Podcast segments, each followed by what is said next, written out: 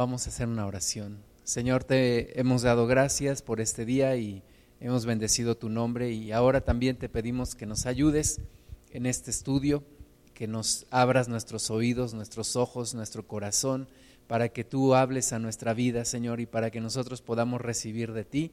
Reprendemos todo espíritu de error en el nombre de Jesús y declaramos, Señor, tu presencia, tu palabra haciéndose vida en nosotros, en nuestro corazón y en todo nuestro ser.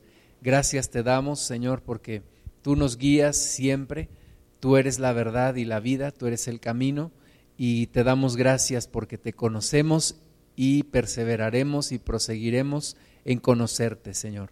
Te damos la gloria, Espíritu Santo, te pedimos que tú por favor nos guíes y nos ayudes en esta mañana y nos cubrimos con la sangre preciosa del Cordero, reprendemos todo espíritu inmundo de hechicería, de brujería, que quiera levantarse en contra nuestra, en contra de nuestros hermanos y familiares, lo echamos fuera en el nombre de Jesús y desatamos tu bendición, tu protección y vallado de fuego alrededor nuestro, en el nombre de Cristo Jesús. Amén. Bueno, pues hoy vamos a ver el vudú. El vudú es una, un culto eh, a los demonios, es un culto abierto a los demonios, es un culto donde descaradamente se hacen invocaciones a los demonios y hay manifestaciones también reales de estos en las personas en quienes los invocan. Un hermano solía decir que el diablo viene aun cuando no lo llaman y dice, imagínate cuando lo llaman. Entonces hay una invocación a los demonios, hay una manifestación de ellos hacia la gente que los, los invoca de una manera pues muy, muy real. El vudú es una secta secreta y misteriosa. Em, ellos hacen ceremonias y rituales para eh, rendirle culto a los demonios, para obtener poder y para beneficiarse, entre comillas, de ese poder. Y es una práctica que tuvo origen en África. Y cuando en América fueron traídos los esclavos de África, pues trajeron junto con ellos los que lo practicaban este culto del vudú. Así que cuando los esclavos llegaron a las Antillas, trajeron este culto y comenzó a practicarse en América, en esta parte de las Antillas pero también en Estados Unidos, a partir de 1803, cuando empezaron a llegar también esclavos a este lugar, en Estados Unidos, introdujeron también el vudú. Y al día de hoy, eh, Haití se considera la capital mundial del vudú.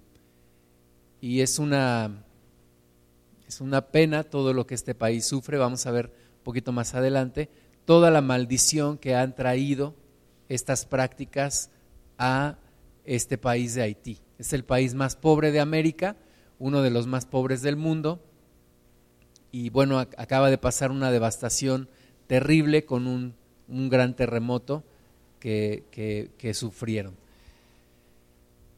¿A quién adoran estos del vudú? Bueno, pues tienen a su dios que se llama vudú o zombie Em, ahora que los niños les gusta ver películas de zombies y, jugar videojuegos de zombies, bueno, pues hay que recordar que el demonio al, que adoran los del vudú se llama precisamente así, se llama zombie. Es un demonio y ellos pensaban que era un dios que dominaba en la noche y que cuidaba a sus protegidos.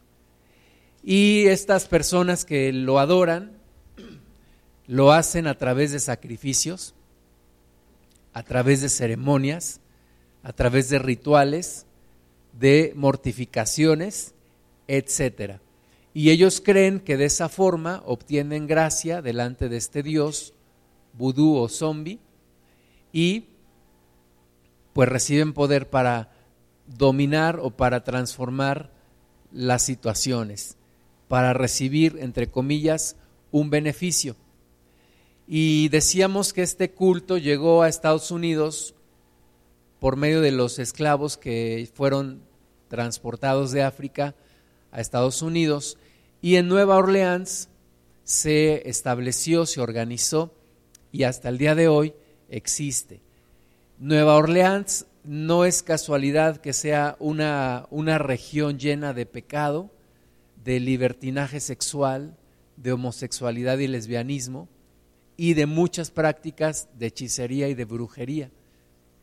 Y bueno, también recordemos que ese lugar sufrió una devastación importante con el huracán Katrina, me parece, y pues mucha gente murió. Entonces, es maldición a la tierra. Cuando una persona practica el ocultismo, está maldiciendo a la tierra. Es, es la consecuencia de los actos del ocultismo, es maldición. La Biblia lo dice, el Señor lo dice, que hay maldición hasta la tercera y cuarta generación.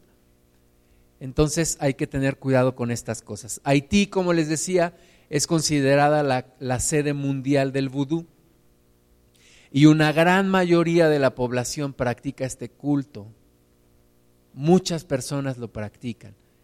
De ahí se ha introducido a lugares como Cuba, como Venezuela y como Latinoamérica en general.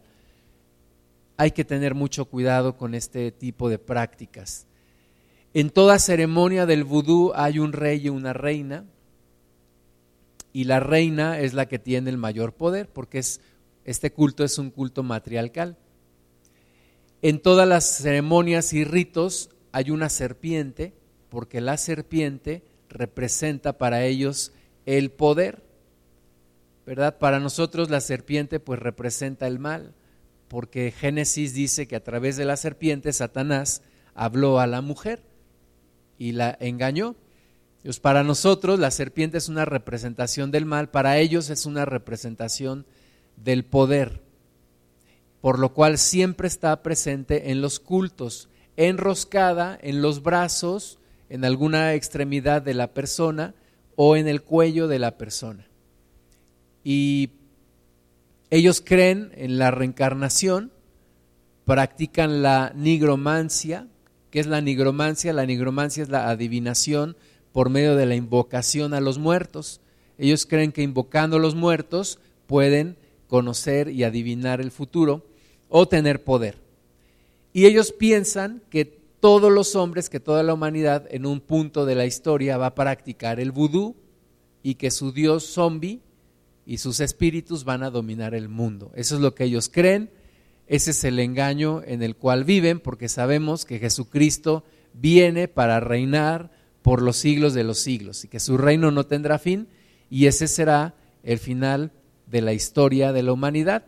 El Señor Jesús vendrá, reinará, los demonios y sus, y, sus aliados serán echados en el fuego que va a arder por la eternidad.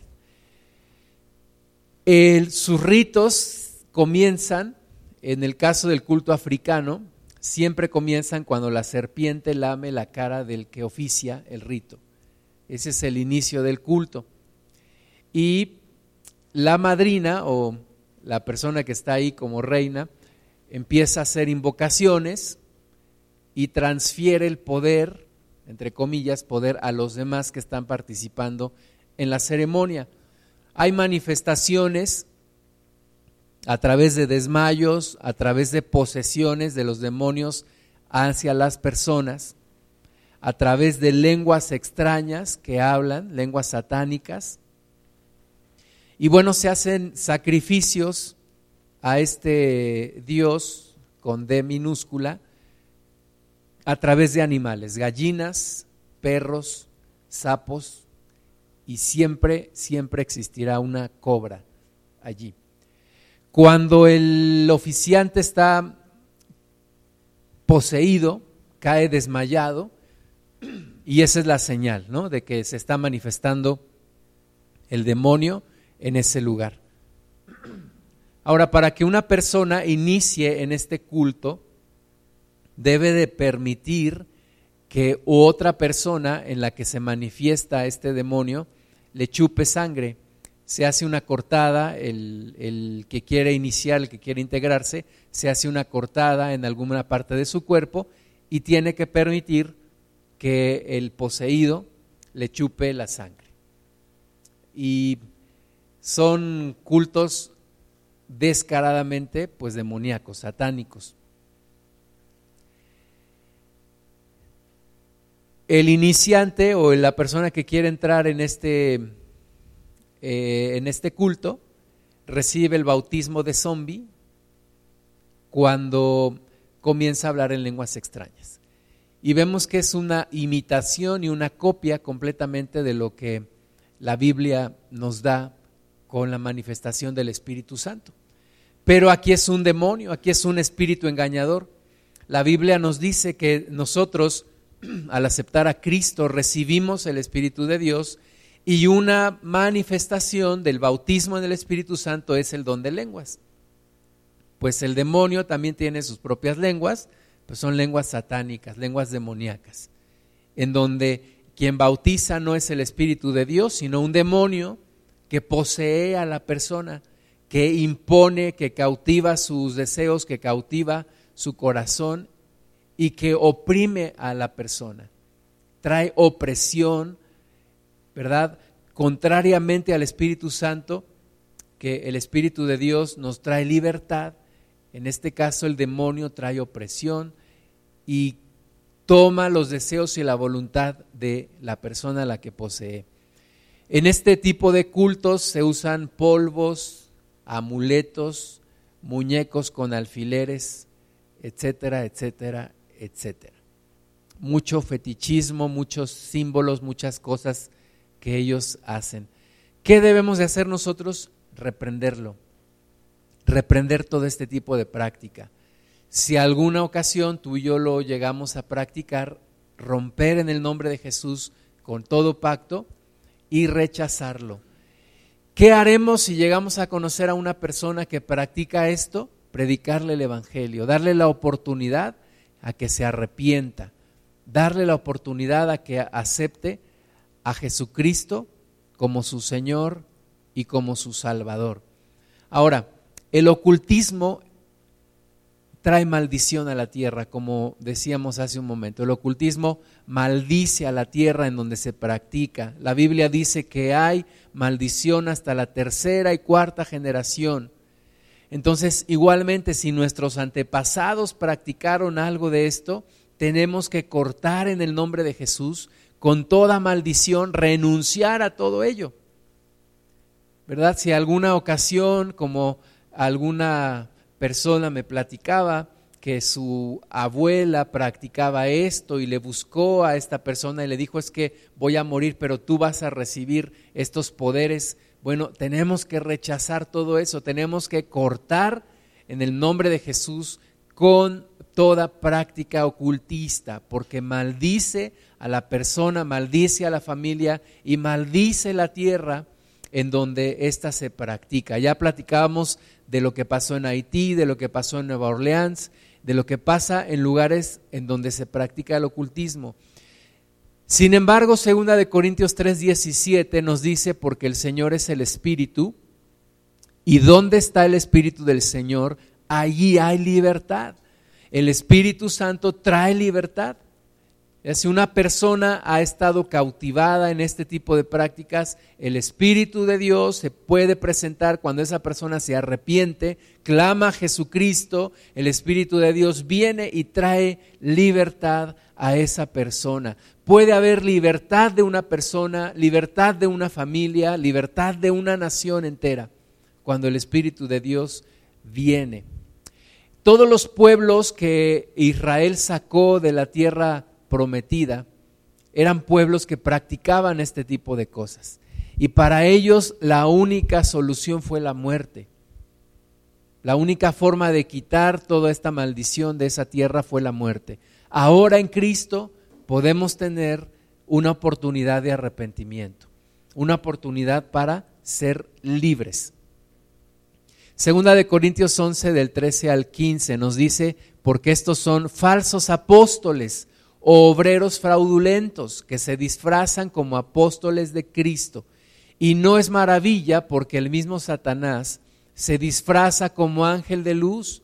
Así que no es extraño si también sus ministros se disfrazan como ministros de justicia, cuyo fin será conforme a sus obras. Entonces los ministros de Satanás, sus demonios también se disfrazan como ángeles de luz. Nosotros no podemos pensar como mucha gente del mundo dice, es que si es bueno, si me trae un beneficio, tiene que ser de Dios. Es que si me va a sanar es porque es de Dios, no puede ser del diablo, porque el diablo no sana.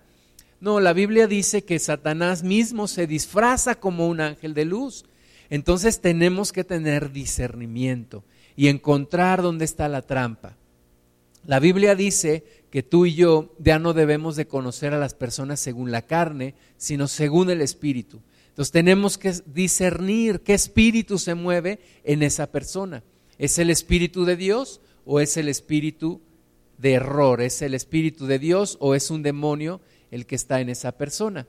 Primera de Timoteo 4.1 nos dice, pero el Espíritu dice claramente que en los postreros tiempos algunos apostatarán de la fe, escuchando a espíritus engañadores y a doctrinas de demonios.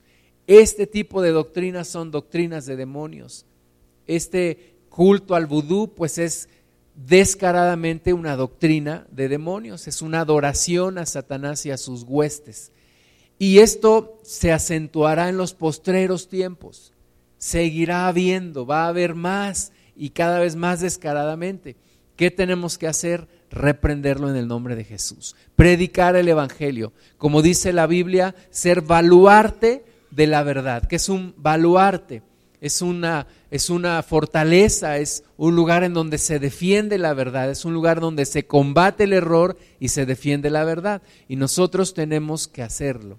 La iglesia se tiene que levantar para combatir el espíritu de error. Segunda de Pedro 2, 1. Pero hubo también falsos profetas entre el pueblo como habrá entre vosotros falsos maestros que introducirán encubiertamente herejías destructoras y aún negarán al Señor que los rescató, atrayendo sobre sí mismos destrucción repentina. Y esto es lo que viene sobre las personas que practican este tipo de cosas, una destrucción repentina. La persona que no se arrepiente de todo esto, viene una destrucción de una manera repentina, sin avisar, ¿verdad? De repente se, se acaba, se muere la persona o pasa un desastre como sucedió de nuevo en Haití o en Nueva Orleans. Hay una oportunidad de arrepentirse, hay una oportunidad de dejar todo esto, de ser libres en Jesucristo. Pero lo tenemos que aprovechar y tenemos que predicar a la gente que está metida en este tipo de cultos. Y muchos seguirán sus disoluciones, por causa de los cuales el camino de la verdad será blasfemado, y por avaricia harán mercadería de vosotros con palabras fingidas. Sobre los tales ya de largo tiempo la condenación no se tarda y su perdición no se duerme. Entonces tenemos que orar por estas personas. Muchas de ellas son movidas por la codicia, por el dinero, hacen mercadería de las necesidades de las personas. Les venden una solución aparentemente fácil y hay gente que se mete en todo esto. Tenemos que reprenderlo y tenemos que predicar la palabra. Ahora la gente dice, bueno, pero sí es real, me hizo un beneficio, me sanó, me quitó los problemas económicos, me quitó los problemas emocionales, me dio la novia que yo quería. Bueno, sí, es un poder en cierto sentido real, pero la Biblia dice que es un poder engañoso. ¿Por qué un poder engañoso? Porque hay una trampa, porque hay una carnada y hay una trampa. Hay un anzuelo que una vez que la persona muerde es muy difícil, es imposible, solamente por Cristo lo puede hacer, pero no hay otra forma de salir de allí. Segunda de Tesalonicenses 2, 8 Dice, y entonces se manifestará aquel inicuo, a quien el Señor matará con el espíritu de su boca y destruirá con el resplandor de su venida. Inicuo cuyo advenimiento es por obra de Satanás. O sea, una persona sí puede tener poder de parte de Satanás, pero se atiene a las consecuencias. No es charlatanería, en muchos casos sí es charlatanería, pero en otros casos es un poder que Satanás le da a esa persona. Dice, inicuo cuyo advenimiento es por obra de Satanás, con gran poder y señales y prodigios mentirosos, y con todo engaño de iniquidad para los que se pierden por cuanto no recibieron el amor de la verdad para ser salvos. Por esto Dios les envía un poder engañoso para que crean la mentira, a fin de que sean condenados todos los que no creyeron a la verdad, sino que se complacieron en la injusticia. Ese es el final de la gente que sigue metida en el ocultismo. Ese es el final de la persona que no se arrepiente. Puede decir, sí, es que tengo poder o es que recibí un beneficio, sí, pero si no te arrepientes, tu alma irá al infierno, tu alma irá por la eternidad al infierno. Entonces tú necesitas recibir la salvación por Cristo Jesús. Necesitamos orar por gobernantes, que Dios permita que los gobernantes que están metidos en este tipo de cultos se arrepientan y que Dios no permita que entre más gente con este tipo de cultos al gobierno, a las altas esferas del poder. Que Dios levante gente temerosa de Él. Que Dios ponga personas que lo busquen a Él, no que sean esclavos de, una, de un culto satánico. Ahora, nosotros, mis amados hermanos, tenemos que desarrollar y tenemos que pedir el don de discernimiento de espíritus. La palabra de Dios nos habla del don de discernimiento de espíritus. ¿Qué es el don de discernimiento de espíritus? Es esa capacidad que nos da el Espíritu Santo. No es una capacidad natural, es una capacidad que nos da el Espíritu de Dios para detectar un demonio, para identificar cuando hay una actividad demoníaca, para identificar cuando en una persona hay un demonio cuando un poder sobrenatural viene de un demonio. Ha habido personas que se han infiltrado en las iglesias y que no son identificadas y que son brujos, que son hechiceros o hechiceras y que van a causar problemas a las congregaciones. Tú y yo necesitamos desarrollar ese discernimiento de espíritus para identificar al demonio, sujetarlo y reprenderlo en el nombre de Jesús. Tú ya no puedes decir es que yo no creo en eso, es que yo no creo en los demonios, no, es que no, no es importante o no el que creas o no que hay.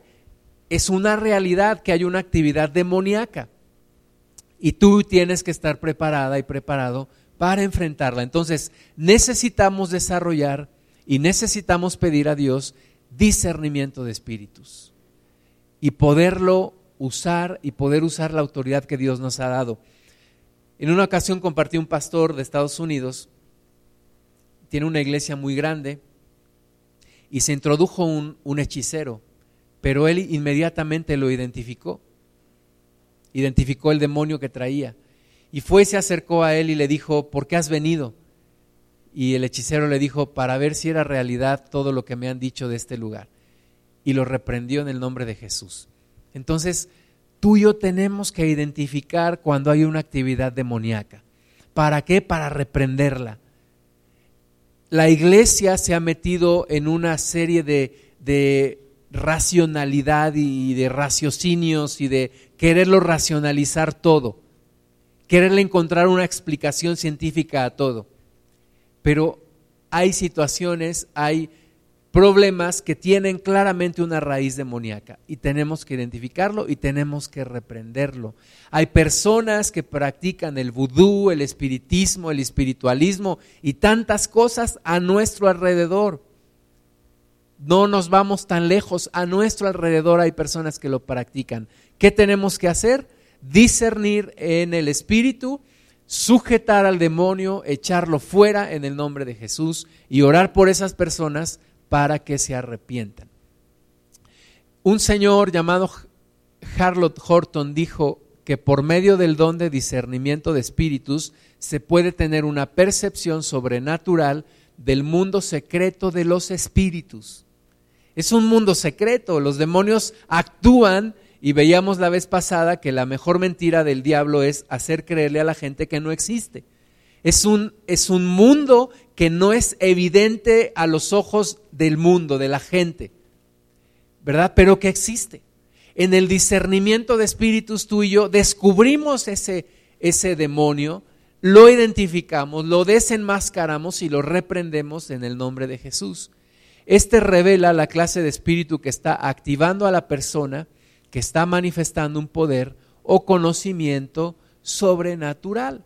Así como cuando los discípulos estaban predicando la palabra y vino una mujer que tenía espíritu de adivinación. Y la mujer gritaba y le decía a las personas, estos hombres son siervos del Dios Altísimo, escúchenlos porque traen palabras de vida. ¿Verdad? Pero la mujer traía un espíritu de adivinación. Pablo se voltea y le dice, y lo reprende en el nombre de Jesús, y sale el demonio de adivinación de esa mujer. ¿Cómo lo pudo hacer? Discernimiento de espíritus. Él discernió el espíritu que tenía esta mujer, lo identifica, lo reprende y lo echa fuera en el nombre de Jesús. Entonces tú y yo necesitamos discernimiento de espíritu. Estamos viviendo una guerra espiritual que se va a tornar cada vez más cruda, más descarada. Necesitamos prepararnos. Necesitamos orar, necesitamos desarrollar esa autoridad. ¿Cómo desarrollo autoridad espiritual? Teniendo vida espiritual. Primero, teniendo comunión con Dios. Segundo, el libro de Santiago me dice, someteos a Dios, sometiéndome al Señor, cuidando santidad en mi vida.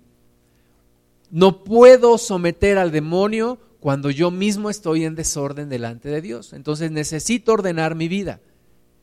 Santiago dice, someteos a Dios, resistid al diablo y huirá de vosotros. Entonces la forma de obtener mayor autoridad espiritual es sometiéndome a Dios, teniendo comunión con el Señor, caminando en santidad, caminando en obediencia y voy desarrollando una autoridad espiritual para reprender al enemigo, para sujetarlo y echarlo fuera en el nombre de Jesús. Y tenemos que identificar cuando hay actividad demoníaca para poderla reprender. Amén.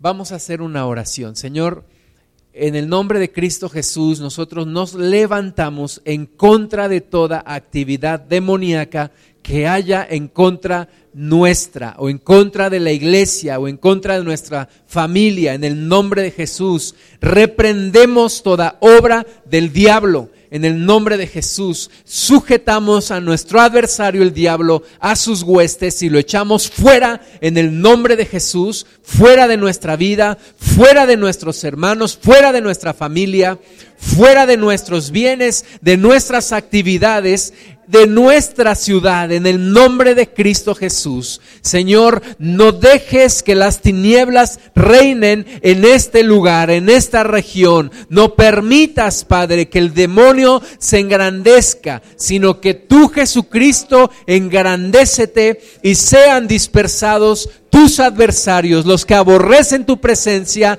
sean dispersados en el nombre de Jesús. Por un camino vendrán, pero saldrán huyendo por siete en el nombre de Jesús. Y Padre, Ten misericordia de la gente que está practicando ocultismo. Ten misericordia, Señor, de estas personas y que haya luz en sus vidas y que haya salvación, arrepentimiento en sus vidas en el nombre de Jesús y que se corte toda maldición hasta la tercera y cuarta generación. Igualmente nosotros terminamos con todo culto que nuestros antepasados hicieron. Reprendemos toda obra del diablo en nuestra línea familiar en el nombre de Jesús y renunciamos a todo ocultismo que practicaron nuestros antepasados. En el nombre de Jesús rompemos con toda maldición en el nombre de Jesús y nos entregamos completamente a ti, Señor, para adorarte solo a ti, para servirte solo a ti,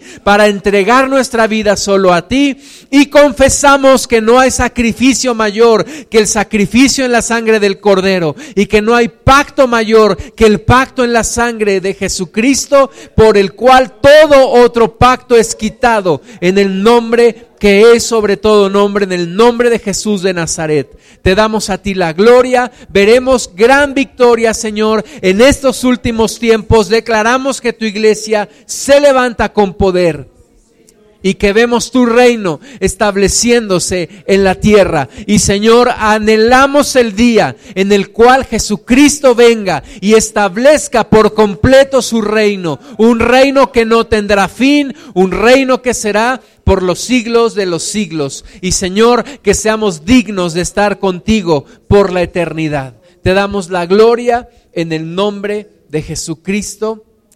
Amén.